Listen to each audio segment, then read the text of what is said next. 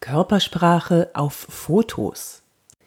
Willkommen zu meinem Podcast Wirke wie du willst, der wirkungsvolle Podcast. Ich bin Yvonne de Barg, Schauspielerin und Trainerin für Körpersprache. Und heute geht es darum, wie kann ich was auf Fotos bewirken, wenn ich was bewirken will. Und wollen wir doch mal ehrlich sein, wenn wir schon ein Foto machen, dann wollen wir auch was bewirken. Ich komme ja noch aus einer Zeit, da gab es einen Film, den hat man in die Kamera eingelegt und auf den Auslöser gedrückt. Vorher hat man schön das Bild arrangiert, alle mussten lächeln und zwar auf jetzt kommt das Vögelchen und dann puff. Ja, die Zeiten sind vorbei.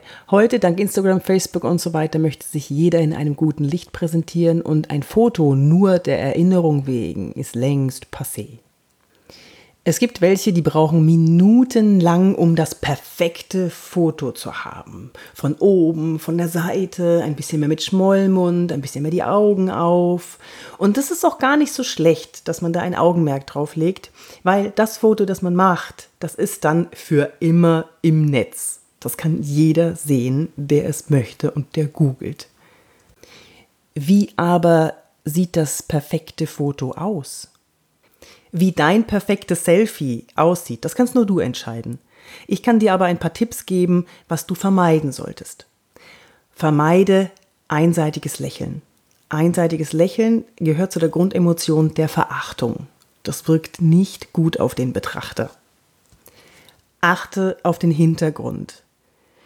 Alles, was im Hintergrund ist, ist auch auf dem Bild zu sehen. Und Leute schauen sich Bilder sehr, sehr genau an. Und weil sie nichts über die Person sagen wollen oder können, suchen Sie sich irgendwas aus dem Hintergrund aus, über das Sie äh, Ihren Kommentar abgeben können. Also achte ganz genau drauf, was ist im Hintergrund zu sehen. Vielleicht ist da ja was zu sehen, was du gar nicht zeigen möchtest. Betrachte das Foto, das du ins Netz stellen willst, unbedingt mal ganz genau. Gibt es irgendwo Knubbel? Gibt es irgendwo etwas, was die Community mh, hm, anders bewerten könnte, als du dich selber siehst? Überleg dir, wie wirkst du auf diesem Foto und wie könnten andere dich wahrnehmen. Es gibt einen ganz einfachen Trick. Es ist kein Trick, es ist eigentlich das einfachste von der Welt. Lass jemanden anders einmal kurz auf das Foto schauen und frag, kann ich das so posten? Kann ich das so ins Netz stellen? Dann siehst du sofort, okay, dessen Wahrnehmung ist nicht meine Wahrnehmung und dann kannst du dir vielleicht noch ein anderes Foto raussuchen. Halte den Kopf ein bisschen schräg, ein bisschen seitlich, wenn du gerade in die Kamera schaust, dann wirkt das auf manchen Fotos einfach eher wie ein Polizeifahndungsfoto. Was ich persönlich sehr, sehr schön finde, ist, wenn die Augen einen Glanz bekommen, wenn die Augen Licht bekommen. Also versuche das Licht so zu einzufangen, dass deine Augen einen kleinen Schimmer bekommen, weil dann geht die Aufmerksamkeit des Betrachters auf die Augen. Halte das Kinn nicht zu hoch, das kann arrogant wirken. Nun gibt es aber nicht nur Selfies. Ja, wer hätte das gedacht? Es gibt auch offizielle Fotos, auf dem die Menschen, die fotografiert werden, Schulter an Schulter aufgefädelt auf einer Reihe stehen, lächeln und in die Kamera blicken. Da gibt es auch einiges, was man beachten kann. Mal abgesehen davon, dass ich dieses in einer Reihe stehen und alle lächeln in die Kamera tot langweilig finde. Ich finde es viel besser, wenn Bewegung da ist, wenn irgendwas passiert auf dem Foto. Aber nein, solche Fotos müssen auch sein. Und da gibt es zwei, drei Sachen zu beachten. Das eine ist, wenn du selbst auf dem Foto bist, versuch ganz von dir aus gesehen nach rechts zu kommen, weil die meisten Journalisten haben gelernt, dass sie zuerst den Namen nennen, der auf dem Foto ganz links zu sehen ist. Also wenn du als erstes genannt werden möchtest, versuch ganz rechts von dir aus gesehen auf das Foto zu kommen. Zweitens, pass deine Mimik der Situation an. Lächle, wenn es etwas zu lächeln gibt, aber wirklich strahle, zeig die Zähne oder schau ernst, wenn es, es sich um ein ernstes Thema handelt. Die meisten Fotos verlangen aber das Lächeln. Es wirkt einfach viel sympathischer. Drittens, Neige dich nicht zu sehr zu der Person hin, die neben dir steht. Das bedeutet nämlich, dass du ihr die Bühne gibst, dieser Person, dass du ihr zugewandt bist. Also bleib gerade und aufrecht und lächle in die Kamera. Ganz häufig sieht man das, wenn sich ein Fan mit seinem Star fotografieren lässt.